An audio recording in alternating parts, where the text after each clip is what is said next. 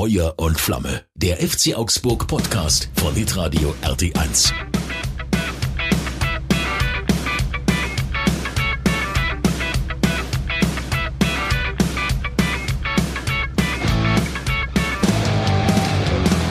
So, herzlich willkommen, liebe Fuff-Poddy-Abonnenten, zu einer neuen Ausgabe von Feuer und Flamme. Tom, nicht Hallo. im Homeoffice, aber äh, noch in der Arbeit. Ich schon wieder im Homeoffice. Ihr merkt, wir haben wieder leichte Terminkoordinationsprobleme, was uns aber nicht abhalten soll, heute über das, ich nehme es mal vorweg, wirklich gute Spiel in Gladbach zu sprechen. Tom nickt schon. da sagst du ein wahres Wort, Rolf. Da sagst du ein wahres Wort. Ja, es, es war wirklich sehr, sehr gut von der ersten Minute an Druck gemacht. Die ersten zehn Minuten hat Gladbach tatsächlich auch äh, wirklich Schwein gehabt, kann man schon so sagen, dass da schon nicht das ein oder andere Tor für den FCA reingegangen ist. Ich habe irgendwie mit irgend jemand geschrieben, gesagt, eigentlich könnte es jetzt schon 2-0 stehen für ja. uns. Ähm, aber wie das dann halt immer so ist, ähm, entwickelte sich das Spiel dann leider ein bisschen anders. Was heißt entwickeln? Ähm, das war natürlich ein Torwartfehler kann man sagen, von Finn Dahmen, der sich da schon verschätzt hat. Ähm, und dann kommt der Ball nochmal rein und dann ähm, auch da total Verwirrung an der Linie. Ich habe dann auch gedacht, naja, wenn ihr euch da ein bisschen anders hinstellt, dann kommt ihr da niemals mit dem Ball über die Linie. Aber wenn du es dann von der anderen Wiederholung siehst, ähm, ja, das geht halt doch so schnell und er steht halt gut und drückt ihn dann halt drüber. Und auf einmal steht es halt 1-0 für Gladbach. Ja, also tatsächlich zu diesem Zeitpunkt sehr überraschend, ja. aber schön zu sehen, wie der FC Augsburg Auswärtsspiele mittlerweile von Beginn an mutig gestaltet. Das äh, hat mir wirklich richtig gut gefallen bei dieser äh, Partie da äh, gestern um 17.30 Uhr in Gladbach, weil wir haben ja schon auch öfter mal drüber gesprochen, dass die Anfangsphase jetzt nicht zwingend der Freund des FC Augsburg ist, dass man so ein genau. bisschen braucht, so, mhm. ja, bis man dann im Schuh steht. Aber das, äh, das hat jetzt richtig gut funktioniert in Gladbach. Und irgendwie habe ich auch das Gefühl, Mönchengladbach liegt dem FC Augsburg ähm, in den letzten Jahren immer so ein bisschen mehr als vielleicht andere Teams. Mag daran liegen, dass Gladbach auch einfach seit Jahren so eine Wellenbewegung hat, dass mhm. nicht jedes Spiel auf allerhöchstem äh, Niveau Niveau abgerufen werden kann, dass der Kader nicht optimal austariert ist in den letzten Jahren und ähm, das scheint dem FC Augsburg gut zu tun. Und Gladbach, glaube ich, hat auch gegen den FCA bisher nicht so wahnsinnig geile Erfahrungen gemacht. Also da scheint sich so ein bisschen was rauszukristallisieren, oder? Oder habe hab nur ich das Gefühl, ich kann es nicht mit irgendwelchen Zahlen groß belegen, aber ich habe ja. schon das Gefühl, ähm, dass Gladbach in den vergangenen Jahren für den FCA ein, ein ganz guter Gegner war das fühlt sich tatsächlich so an. Du hast recht, aber ich habe im äh, Kommentar ähm, im Fernsehen gesehen oder gehört, dass es äh, schon länger her ist, dass wir da mal gewonnen hätten. Also unentschieden, ja, aber ich glaube, in Gladbach gewonnen ist schon, da haben wir jetzt keine Statistiken vorbereitet. Ihr wisst, hier ist der Fuff-Poddy. Natürlich. Ähm, ja, Gladbach, ich gebe dir absolut recht, weil du hast in der letzten Ausgabe gesagt, na klar kann man in Gladbach gewinnen, du solltest da auch recht behalten. Ich habe mir auch gedacht, ja, vielleicht geht diesmal was, äh, auch wenn sie jetzt äh, das letzte Spiel gegen Stuttgart ja gewonnen hatten, die waren natürlich schon ähm, selbstbewusst, aber wir ja auch. Also komm, was wir gegen Leverkusen gezeigt haben, war aller Ehren wert, auch wenn es dann zum Schluss nicht geklappt hat. Äh, Glückwunsch übrigens an Leverkusen, die schon wieder in der Nachspielzeit gerockt haben. Es ist wirklich, äh, ja, das ist echt krass, jetzt sieben vor den Bayern. Das nur nebenbei. Ähm, aber äh, ja, Gladbach hat auch dann in Frankfurt verloren und äh, die sind auch so, wie du gesagt hast, Wellen, wellenartig unterwegs. Und vielleicht ähm, sind sie dann ab und zu genauso eine Mannschaft wie wir, wenn, wenn wir gerade denken, jetzt läuft's, dann, dann kommt eine Mannschaft, wo du sagst, ja, gegen die gewinnen wir jetzt aber. Also in dem Fall wir, Augsburg, und dann läuft's halt nicht so gut. Ich fand, Gladbach, die hatten gute Szenen. Das ist klar. Also äh, das hätte schon auch anders ausgehen können. Aber im Endeffekt fand ich sie wirklich nicht gut. Also das war die ersten zehn Minuten. Ich habe mir so gedacht, wahrscheinlich ging es dir auch so. Hey, was ist denn jetzt los? Ähm, alle haben wahnsinnig viel Platz gehabt, unsere Jungs, ähm, und haben auch zielstrebig nach vorne gespielt. Und was mir sehr gut gefallen hat, die Pässe, die kamen wirklich an. Also die ersten zehn Minuten, du hast gesehen, jeder Ball wurde geholt und weitergespielt und kam dann wieder zu einem Grünen. Äh, anstatt zu einem Weißen. Und das hat, glaube ich, schon mal mhm. so die ersten zehn Minuten gezeigt, wow, wir sind da. Ähm, ich weiß jetzt nicht, ob das auch an der, äh, an der etwas Teilnahmslosigkeit von Gladbach äh, gelegen hat, die da erstmal zugeguckt haben. Als Heimmannschaft fand ich auch ein bisschen seltsam. Also ich ja. fand es, ich fand es von Anfang an ganz klare Körpersprache. Hey, heute wollen wir aber, heute wollen wir es gebe ich dir mit allem äh, vollkommen recht. Jetzt darf man zu Recht anmerken, dass das natürlich die Grundvoraussetzung ist dafür, dass du in der natürlich. Bundesliga irgendwas holst. ja, klar. also das, das schon, aber ähm, ich finde auch, ähm, dass ja, dass, dass dieses, diese Anfangseuphorie, mit dem du, mit der du in ein Spiel gehst, weil noch ist ja nichts passiert, dass man die schon spüren sollte. Und äh, die hat der FC Augsburg perfekt auf den Platz äh, bekommen gegen Mönchengladbach und ähm, Chapeau wirklich zu einem tollen Auswärtserfolg, zu einem äh, Spiel, das dann insbesondere hinten raus auch nicht wirklich spannend wurde. Ne? Also Gladbach ja. hat von der Bank ein bisschen noch personell nachlegen können, aber Qualität kam da jetzt auch nicht wirklich. Der FC Augsburg hat super gut gemacht. Ähm, weiterhin die Räume gut zugelaufen, ganz wenig ähm, eins gegen eins Duelle verloren in den Bereichen, in denen es ja dann doch manchmal auch ein bisschen knifflig werden kann. Also sehr, sehr reife, sehr, sehr stabile Leistung und ähm, damit zieht der FC Augsburg an Gladbach vorbei in der Tabelle, wenn ich das ja. richtig äh, interpretiert habe. Gell? Und ähm, zu Recht, muss man sagen, weil ähm, der FC Augsburg an diesem Tag die bessere Mannschaft war. Und zwar von Minute eins an dann, es gab nach dem Führungstreffer für Gladbach natürlich so ein bisschen diesen, diesen leichten Hänger. Ja, da hast du schon gemerkt, der, der Treffer hat ein bisschen Wirkungen gehabt. Aber es war jetzt nicht so, dass du das Gefühl hattest, äh, da geht's jetzt irgendwie, da geht jetzt irgendwie gar nichts mehr voran. Insofern ähm, großes Kompliment und ähm, natürlich auch wahnsinnig schön für Philipp Tietz, dass er ähm, dieses Tor macht. Äh, die Vorlage von Kevin Babu, der mhm. ähm, auch in den schon ein bisschen Anlauf gebraucht hat, um wieder so in diesen Bundesliga-Rhythmus zu kommen, den er schon mal hatte. Aber da hast du einfach gemerkt, der braucht schon auch ein bisschen Zeit. Jetzt, finde ich, hat er tatsächlich so langsam aber sicher die Form beziehungsweise die Verfassung, auch die körperliche Verfassung, in der er die äh, Schiene rauf und runter wetzen kann, als gäbe es kein Morgen. Und das hilft enorm. Das erste äh, Tor ist einfach gut gespielt, weil die Seite gut überlagert ist, weil einfach da sehr, sehr viel Überzahl entsteht. Ähm, Gladbach kriegt es dann nicht verteidigt, dann ist die Flanke einfach gut. Ja, und, äh, und Tietz macht einen hervorragenden, äh, hervorragenden Flugkopfball. Ähm, ich schaue dem gerne zu, da ist so viel Energie auf dem Platz. Äh, wenn Philipp Tietz da ist, selbstverständlich ist er jetzt nicht der äh, Knipser, der mit einer riesig hohen Torquote aufwarten äh, kann im Moment, aber der tut dem FC Augsburg schon enorm gut. Erinnert mich immer wieder so ein bisschen an, an Sascha Mölders, ne, was, mhm. was so die, den Einsatz, die Energie, auch das Anlaufen angeht und sowas, das gefällt mir einfach wahnsinnig ja. gut. Und das ist der Stürmer, den der FC Augsburg gebraucht hat, um dieses energievolle Spiel endlich auch bis, ähm, bis in den Strafraum des Gegners durchzutragen. Äh, gefällt mir insgesamt sehr, sehr gut. Strafraumbesetzung passt, ähm, Nachrücken passt, das, das Gegenpressing Marketing ist gut organisiert. Also ähm, da, da greift jetzt gerade schon sehr viel ineinander und ähm, da hat äh, Jes Torup einen guten Job gemacht. Da hat äh, Enrico Maaßen die Mannschaft auch so hingestellt, dass äh, Jes Torup darauf ganz gut aufsetzen konnte. Also ähm, Chapeau an alle Beteiligten. Das sieht richtig, richtig gut aus und äh, nach äh, 18 Spieltagen 21 Punkte zu haben und auf Platz 10 zu stehen, ich glaube, ähm, damit ist man beim FC Augsburg grundlegend mal zufrieden und ähm, hat mit dem äh, Gewusel da unten im Tabellenkeller, wo sie alle elf Punkte haben, 16, 17, 18, mal ja. nichts zu tun, ist doch ganz ja. schick. Ja, das ist im Moment natürlich total fantastisch. Ähm, wenn unser geliebter FCA-Präsident, äh, der Max, noch bei uns im Podcast wäre, hätte er, bevor wir irgendwie über ein Spiel reden, selbstverständlich die neue Frisur von Freddy Jensen in, ins Spiel gebracht. Also Korrekt. ich war auch sehr überrascht. Er sieht sehr seriös aus jetzt. Er ist ja doch eher so mit längeren Haaren, die mal durch einen äh, Gummiband gehalten wurden, aufgetragen. Gerade so. Also es sah, es sah wirklich total cool aus. Freddy, sehr, sehr coole Friese, muss man wirklich sagen. Ähm, ja, äh, du, du hast absolut recht. Also Kevin Babu entwickelt sich da immer mehr und ich finde, er macht schon länger starke Spiele, kann, kann sich noch steigern, brauchen wir gar nicht drüber reden, aber er hat schon öfter gezeigt, wenn es da mal rechts nach vorne geht, er ist immer mit dabei. Da kommen auch schlaue Pässe auf ihn. Ähm, er flankt gut rein und es sieht gut aus. Ich finde, der, der hat uns wirklich weitergeholfen. Also muss, muss ich wirklich sagen. Und ähm, nochmal auf Gladbach.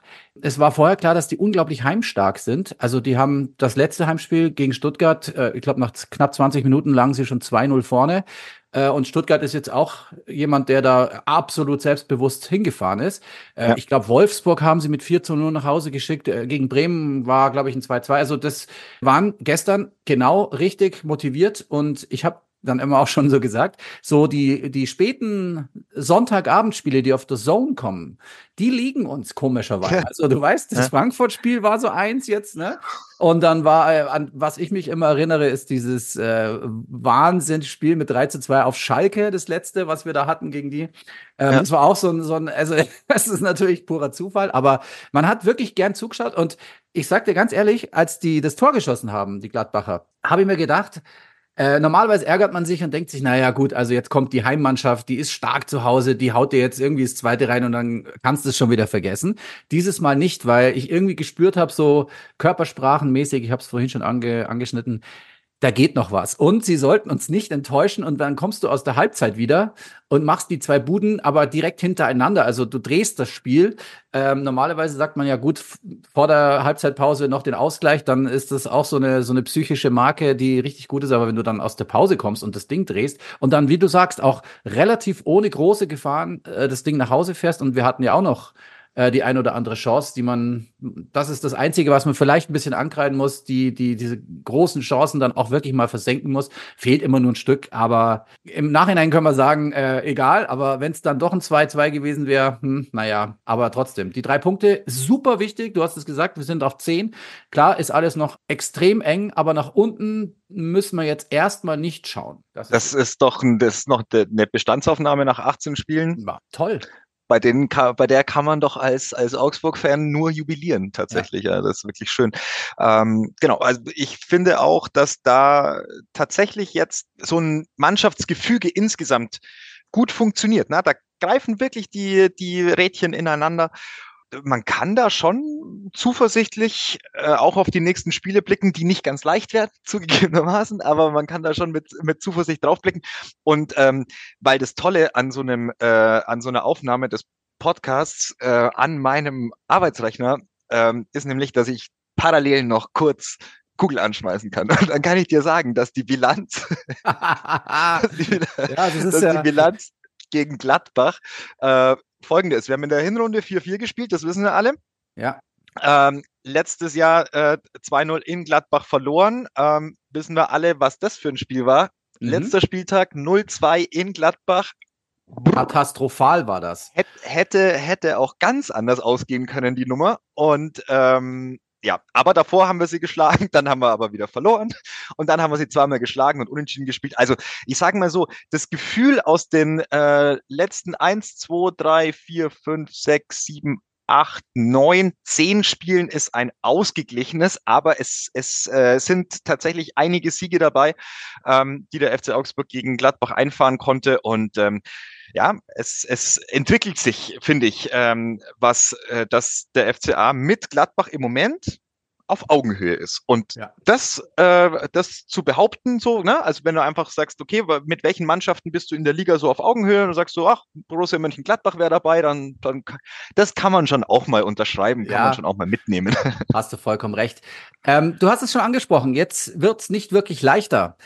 Zumal das nächste Spiel dann wieder so ein Spiel ist, ähm, wo du halt was holen kannst, wenn die Bayern kommen. Und das übernächste Spiel ist auswärts, wo du wieder was holen musst, eigentlich. Jetzt ist Bochum aber auch relativ selbstbewusst am Wochenende ins Bett gegangen nach dem 1 zu 0 gegen Stuttgart. Ähm, ja, wieder verloren.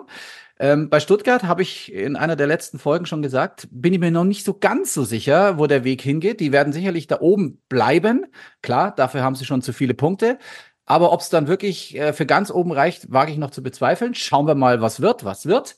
Ähm, jetzt kommen die Bayern. Die haben aber jetzt unter der Woche noch das Nachholspiel gegen Union Berlin. Jetzt haben sie es gegen Bremen verloren, müssen unter der Woche noch mal ran und dann kommen sie zum FCA. Ist das unsere Chance? Ja, unbedingt. Thomas unbedingt. Tuchel ist schon am Ende. Ja, unbedingt. unbedingt ist das die Chance für den FC Augsburg, wenn der FC Bayern ausnahmsweise mal unter der Woche ran muss. Da, mhm. da ergeben sich die großen Chancen. Nein, also äh, das ist natürlich gleich grad wurscht. Äh, am, äh, am schlimmsten sind die Bayern, wenn sie verloren haben am Spieltag davor. Dann willst du sie am allerwenigsten spielen, sage ich, weil da ist der, da ist die Wut äh, besonders groß und äh, der Wille zur Wiedergutmachung äh, nicht viel kleiner. Aber wenn du sie dann am Wochenende hast, nachdem sie ähm, Union Berlin weggefahren haben, naja, dann äh, normalisiert sich die ganze Geschichte wieder. Ne? So. ja, äh, es, ist wie, es ist wie immer. Das, das Bayern-Spiel ist, ist cool. Ähm, ich freue mich drauf, weil wir schon oft gezeigt haben, dass was gehen kann aber natürlich auch schon oft verloren haben. Das sind wieder diese berühmten äh, Punkte, die du eigentlich nicht einplanst. Wenn sie dann da sind, ist es schön. Und ansonsten freuen wir uns da auf ein schönes Spiel. In Bochum wird's ähm, dann definitiv viel, viel schwerer. Da bin ich auch sehr gespannt, wie wir da auftreten. Ähm, sollen wir aber noch nicht besprechen. Machen wir vielleicht nach dem Bayern-Spiel oder wie Machen wir nach dem Bayern-Spiel, würde ich sagen. Aber ich, auch da beim Bayern-Spiel, ähm, du, du weißt, dass wir uns gegen die Bayern immer wieder auch in eine krasse Form gespielt haben. Ja, ja, das Und, meine ich. Ähm, das ist schon jetzt auch eine Konstellation, klar, die Bayern müssen, ja? ja, das ist einfach so, die müssen gewinnen, ja, damit sie da oben dran bleiben, weil Leverkusen halt jetzt Bayern-Dinge macht, ja, die gewinnen halt so in letzter Minute zwei Spiele in Folge und holen sich halt damit sechs statt zwei Punkte. Und ähm, das sind dann so die Dinge, die die Bayern besonders reizen müssen, sogar, weil sonst wird's äh, wird's im Selbstverständnis schon schwierig. Also ich glaube, tatsächlich, dass es eine ganz gute Gelegenheit ist, den Bayern vielleicht sogar wieder ein Unentschieden abzutrotzen, vielleicht sogar auch was zu holen. Ich meine, das ist ein Spiel zu Hause, weißt du? Da ist es, das ist ein Fußballfest. Das ist ein, da brennst du einfach 90 Minuten Feuerwerk ab, schaust, was geht.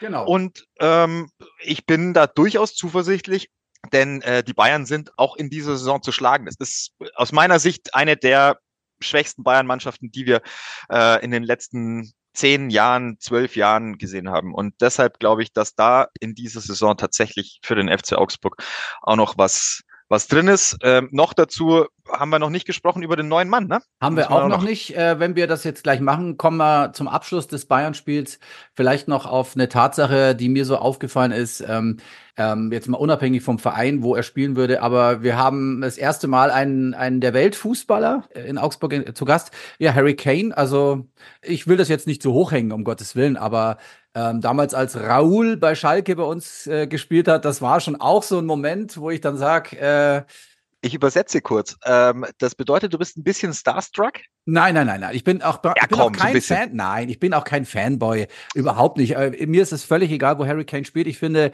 das bereichert die Bundesliga. Jetzt spielt er halt bei Bayern. Äh, wenn er jetzt, was weiß ich, in Hoffenheim oder in Leipzig spielen würde, würde ich es genauso abfeiern. dass halt er, also nur als Person da ist, finde ich schon cool passt schon. Also ich, ich wollte es nur mal so anmerken. Ich werde auch kein Foto mit ihm machen. Ich werde auch. Äh, ich werde aber er mit gucken. dir, aber er will mit dir ein Foto machen. Nein, bitte, nein, nein, frisier nein. dich ordentlich, äh, Rolf. Bitte tu mir den Gefallen, frisier dich ordentlich, putz dich ein bisschen raus, so, weil er will halt ein Foto nein. mit dir machen. Ich bin, ich bin kein Fanboy. Ich mache das immer so. Ich, äh, ich, ich stehe daneben, ich sehe, wie er an mir vorbeiläuft und dann freue ich mich, dass ich den mal wirklich aus der Nähe gesehen habe. Äh, was mir eigentlich auch egal ist, aber es ist halt Tatsache. Ich werde ihn sehen, deswegen freue ich mich drauf. Sonst wäre es ja. egal.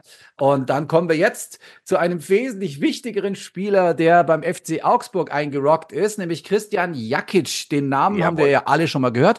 Das kam, ich sag mal, doch relativ überraschend. Passt aber total ins äh, Profil und ins Beuteschema. Ja. Ähm, ganz cleverer Transfer bei. Also, wenn das aufgeht, die Nummer, muss man äh, Marinko Jurendic wieder mal äh, dahingehend ein großes Kompliment machen, dass er sehr gute Lösungen für den FC Augsburg erarbeitet. Weil Christian Jakic, ähm, klar, bei Frankfurt jetzt zuletzt nicht mehr Stammspieler und nicht mehr mit der äh, Verantwortung ausgestattet, aber der hat äh, bei, bei Frankfurt 82 Liga, äh, 82 Spiele gemacht. Ja? Da ist äh, Liga mit dabei, da ist Euroleague mit dabei, da ist ja. Champions League mit dabei.